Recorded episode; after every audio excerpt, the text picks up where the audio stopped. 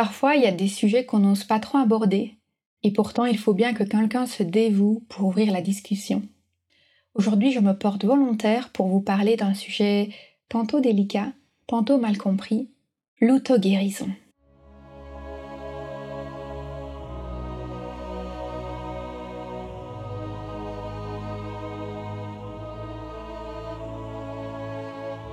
Bienvenue sur le podcast Métasensoriel, un espace qui allie science et spiritualité, conscience et subconscience, visible et invisible, afin de vous emmener à la conquête d'une vie pleine de sens.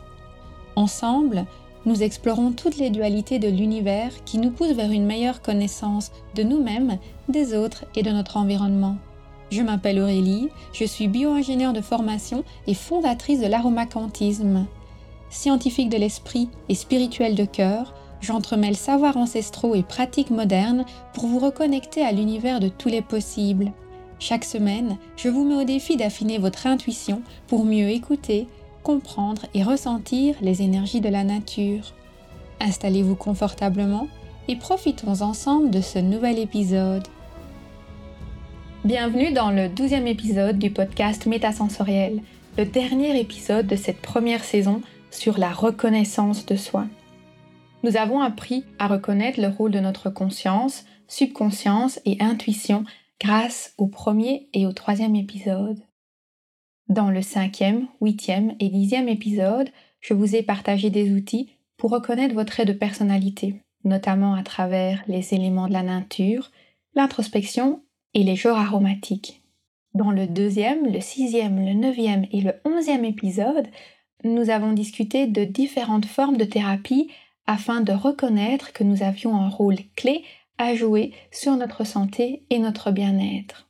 Avec ce douzième épisode de clôture, j'aimerais que nous reconnaissions l'importance de l'auto-guérison, les opportunités qu'elle nous offre, mais aussi ses limites et éventuellement ses dangers. Pour parler d'auto-guérison, il est important de comprendre qu'il y a de manière générale quatre niveaux de guérison. Nous sommes constamment sujets à des attaques extérieures et à des risques de déséquilibre. Ça, c'est permanent. En fait, même quand on est à l'équilibre, ça ne veut pas dire qu'on est statique, ça veut dire qu'on est constamment en adaptation. Donc il y a toujours un dynamisme d'échange et de remise à l'équilibre qui ont lieu. Et l'état de santé d'une personne va être le reflet de l'efficacité de ces mécanismes d'auto-guérison. Si je vous demande ce qu'est l'auto-guérison, vous allez probablement penser ben, le fait de s'auto-soigner, de guérir par soi-même, mais ce n'est pas si simple. Il y a véritablement quatre formes d'auto-guérison. Il y a d'abord ce que j'appelle l'auto-guérison inconsciente. Dans ce premier cas, il n'y a pas de déséquilibre qui apparaît. On est en bonne santé tout simplement parce que notre corps, notre cerveau, notre subconscience font le travail et dès qu'il y a des petites menaces, ils s'en occupent avant même qu'on ait pu l'observer. Donc on se sent naturellement bien grâce à nos mécanismes d'auto-guérison inconscients. Ensuite, il y a l'auto-guérison consciente. Dans ce cas-là, on va observer des petits signes ou des prémices de déséquilibre. Ils vont se manifester d'une façon ou d'une autre et notre conscience va les capter. Et on va être capable de se mettre dans une position d'observateur pour prendre conscience que là, il y a un déséquilibre qui nous menace.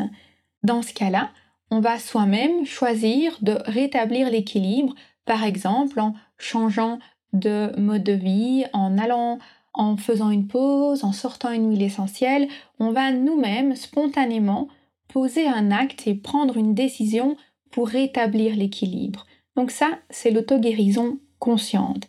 C'est une forme de proactivité thérapeutique. Ensuite, il y a la troisième catégorie que j'appelle l'auto-guérison guidée. Dans ce cas-là, le déséquilibre, il n'a pas fait que de nous menacer, il s'est véritablement installé et il va s'exprimer par des symptômes physiques. Et on va avoir besoin d'un petit traitement médical, on va avoir besoin d'un accompagnement extérieur pour une courte période. Et l'expression de ces symptômes et de ce mal-être véritablement avéré va indiquer notre incapacité à régler notre problème de façon autonome et spontanée. Même si c'est parfois difficile à accepter, il faut quand même bien avouer que si on est tombé malade, c'est parce que nos mécanismes d'auto-guérison inconscients et conscients n'ont pas fonctionné. Nous nous sommes d'une certaine façon égarés dans nos processus d'auto-guérison. On a perdu le nord. Et dans ce cas-là, on va avoir besoin d'un petit coup de pouce. C'est là qu'on va alors vouloir se tourner vers un thérapeute qui, lui, va nous indiquer la voie du bien-être. Il va nous proposer différentes petites solutions qu'on va pouvoir mettre en place, tester et ainsi réactiver notre auto-guérison consciente. Et puis la quatrième catégorie, ça va être l'auto-guérison assistée. Dans ce cas-là, il y a un déséquilibre qui persiste et qui est récurrent. Il va s'exprimer par des maladies chroniques. On va avoir besoin d'un traitement médical ou psychologique un peu plus intense, sur du long terme. Dans cette quatrième catégorie, ça veut dire que la maladie, elle s'est véritablement installée sur tout nos corps énergétiques, aussi bien sur notre corps physique que sur notre corps mental, émotionnel, astral. Elle va s'être imprimée dans notre mémoire quantique. Et là, on n'est plus vraiment capable de nous auto-guérir et l'auto-guérison guidée ne sera pas suffisante parce que il faut vraiment aller en profondeur et prendre le temps de creuser, on va dire un petit peu, et c'est quand même plus facile de creuser à deux avec un thérapeute qui va nous permettre de ne pas nous décourager et qui va nous indiquer la bonne voie. En plus, le problème quand on est dans cette situation d'égarement, on va avoir des difficultés à prendre les bonnes décisions. On va être un peu la tête dans le brouillard. Et il arrive même que dans certains cas, on ait besoin de recourir à plusieurs thérapeutes. Donc même si les deux premières catégories, l'auto-guérison inconsciente et consciente, font un peu plus référence à ce qu'on entend par l'auto-guérison classique, le fait de se soigner tout seul, je considère quand même que la catégorie 3 et 4 avec l'auto-guérison guidée et assistée sont des mécanismes d'auto-guérison parce que en thérapie quantique, on va toujours partir du principe que l'objectif est d'accompagner, de guider l'individu à retrouver et à remettre en place, à réactiver ces mécanismes d'auto-guérison. En fait, on ne devrait même pas parler de guérison quantique, on devrait parler constamment d'auto-guérison quantique, parce que le but est vraiment d'aider l'autre personne à être autonome dans sa santé. Je trouve toujours assez bizarre même de dire que je suis entre guillemets thérapeute quantique parce que je me considère avant tout comme un enseignement. Je n'ai vraiment pas envie que les gens viennent me voir en me disant Aurélie, j'ai tel problème, est-ce que tu peux me soigner? J'ai vraiment envie que les gens viennent vers moi en me disant Aurélie, j'ai tel problème, est-ce que tu peux me dire comment je peux me soigner? Est-ce que tu peux m'apprendre à m'auto-soigner? Est-ce que tu peux me donner des pistes de réflexion pour que j'aille moi-même investiguer ces problèmes et que je puisse tester différentes choses Donc j'ai vraiment cette volonté d'encourager l'auto-guérison, mais dans un certain cadre. Et c'est cela que parfois l'auto-guérison a des limites et qu'elle est mal comprise c'est que on va penser que quand on veut s'auto-guérir, on doit se soigner tout seul. On doit trouver les solutions par soi-même en faisant des recherches sur Internet, en lisant des livres, et on va vouloir parfois sortir de tous ces schémas de thérapie et de guérison en se disant je peux le faire moi-même. Mais il faut vraiment accepter que si on a des symptômes physiques qui se sont installés en nous, et qui sont en plus devenus chroniques, donc ça revient régulièrement, il faut vraiment accepter qu'on n'a pas été capable de s'auto-guérir tout seul et qu'on va avoir besoin de quelqu'un pour nous aider. Et il n'y a aucun problème avec ça. Parfois, c'est même des grandes opportunités parce que, comme je vous le disais dans l'épisode précédent, la guérison, elle ne s'arrête pas simplement au fait de résoudre un problème. La guérison, c'est aussi une question de créer des opportunités. Et quand vous allez aller Cherchez une personne qui va vous accompagner, vous guider, vous allez vous tourner vers un thérapeute. Si c'est un thérapeute qui s'inscrit dans cette dynamique euh, de philosophie quantique et de renforcement des mécanismes d'auto-guérison, il va pas simplement se contenter de vous aider à, à, résoudre votre problème. Il va vous aider à vous élever à un niveau de bien-être supérieur et à créer de nouvelles opportunités. Et je pense de toute façon qu'en tant qu'être humain, on est fait pour créer des liens sociaux, pour échanger nos expériences, pour partager. Donc il n'y a aucune raison que tous ces mécanismes de collaboration ne soient pas mis en place aussi pour la guérison. Donc il ne faut pas penser qu'on est obligé d'être seul quand on veut s'auto-guérir. Et pour le thérapeute quantique, c'est quelque chose qui est très important.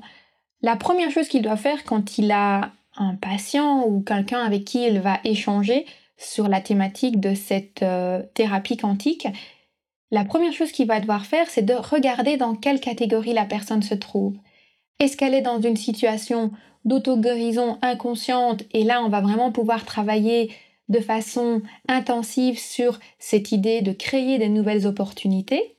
Est-ce qu'elle est dans une situation d'auto-guérison consciente? Et donc là elle va par elle-même, on va dire, osciller entre résoudre un problème et créer des opportunités.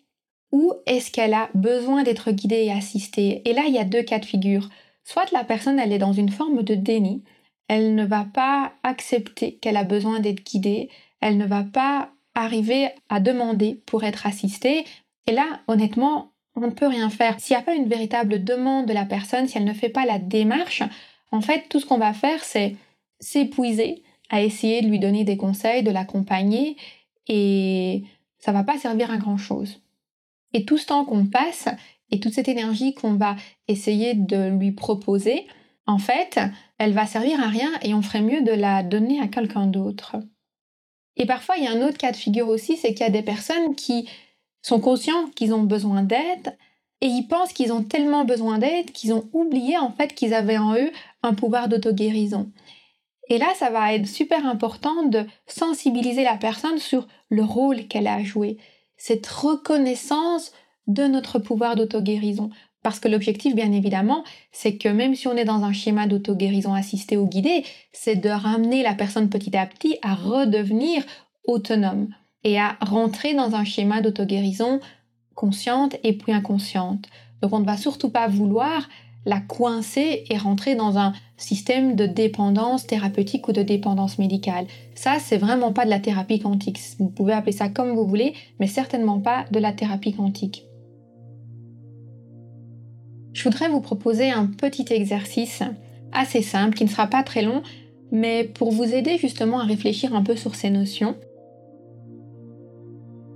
Éventuellement, si vous avez une essentielle d'eucalyptus ou d'eucalyptus citronné ou une essence de citron, ça peut être intéressant de les sentir pour rafraîchir votre esprit et éliminer un petit peu toutes des pensées préconçues que vous pourriez avoir.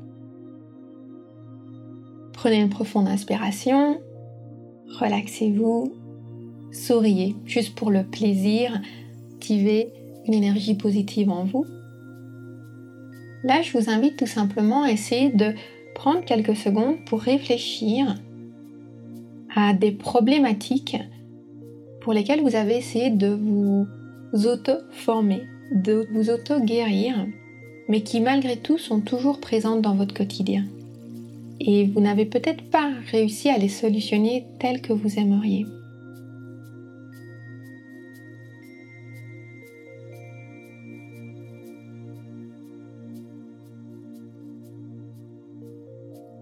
Maintenant, pensez aux différentes méthodes que vous avez testées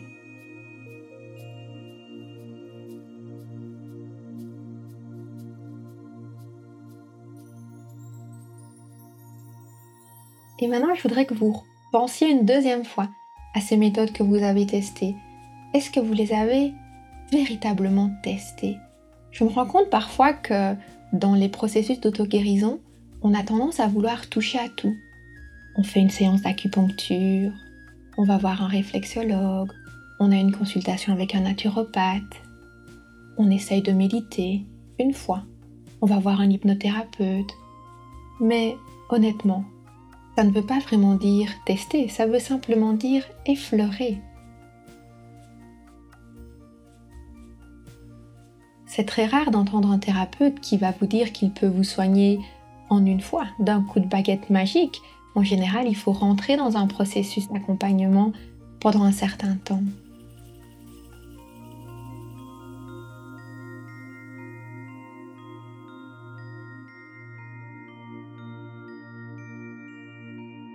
Maintenant, je voudrais que vous pensiez aux solutions qui vous ont aidé et qui effectivement vous ont permis peut-être de guérir un petit peu mais qui n'ont peut-être pas forcément réactivé vos mécanismes d'auto-guérison. Est-ce que vous n'êtes pas peut-être coincé pour certaines choses dans une dépendance thérapeutique?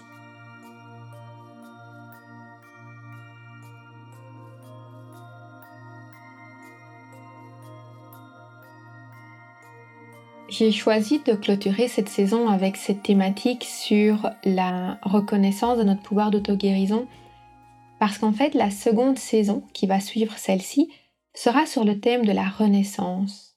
Et pour renaître, c'est quand même super important de savoir qui on est et ce dont on a besoin.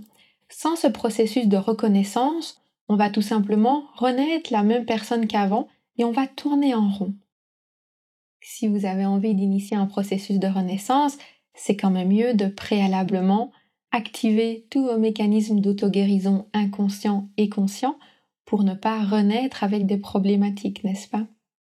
Cette première saison fut une très belle aventure, ça a été une véritable expérience de vie pour moi. Ça a été un plaisir de lire vos messages, de savoir les épisodes qui vous ont plu et d'oser en fait trouver ma voix dans cette façon de partager avec vous mes connaissances et ma passion. Bien entendu, c'est aussi important pour moi que le podcast métasensoriel soit un lieu de partage, d'échange et de co-construction. Donc s'il y a des thématiques que vous aimeriez voir abordées, n'hésitez pas à me les partager. Je serais par exemple heureuse de savoir aussi quels sont les trois épisodes qui vous ont le plus plu, parce que ça me permettra d'affiner la deuxième saison en fonction de vos préférences. Si ce n'est pas déjà fait, je vous invite à laisser une petite évaluation au podcast parce que ça lui permet d'être connu et reconnu et bien entendu de continuer à le partager avec d'autres personnes qui pourraient en profiter. Et si vous avez envie de reconnaître le pouvoir que vous avez en vous et votre aptitude à utiliser les plantes et les essences aromatiques pour votre santé et pour activer vos mécanismes d'auto-guérison, je vous invite vivement à rejoindre le champ aromacantique et à vous former à l'aromacantisme parce que nous explorons toutes ces thématiques en profondeur. Je vous dis à très bientôt pour la deuxième saison, la renaissance de soi.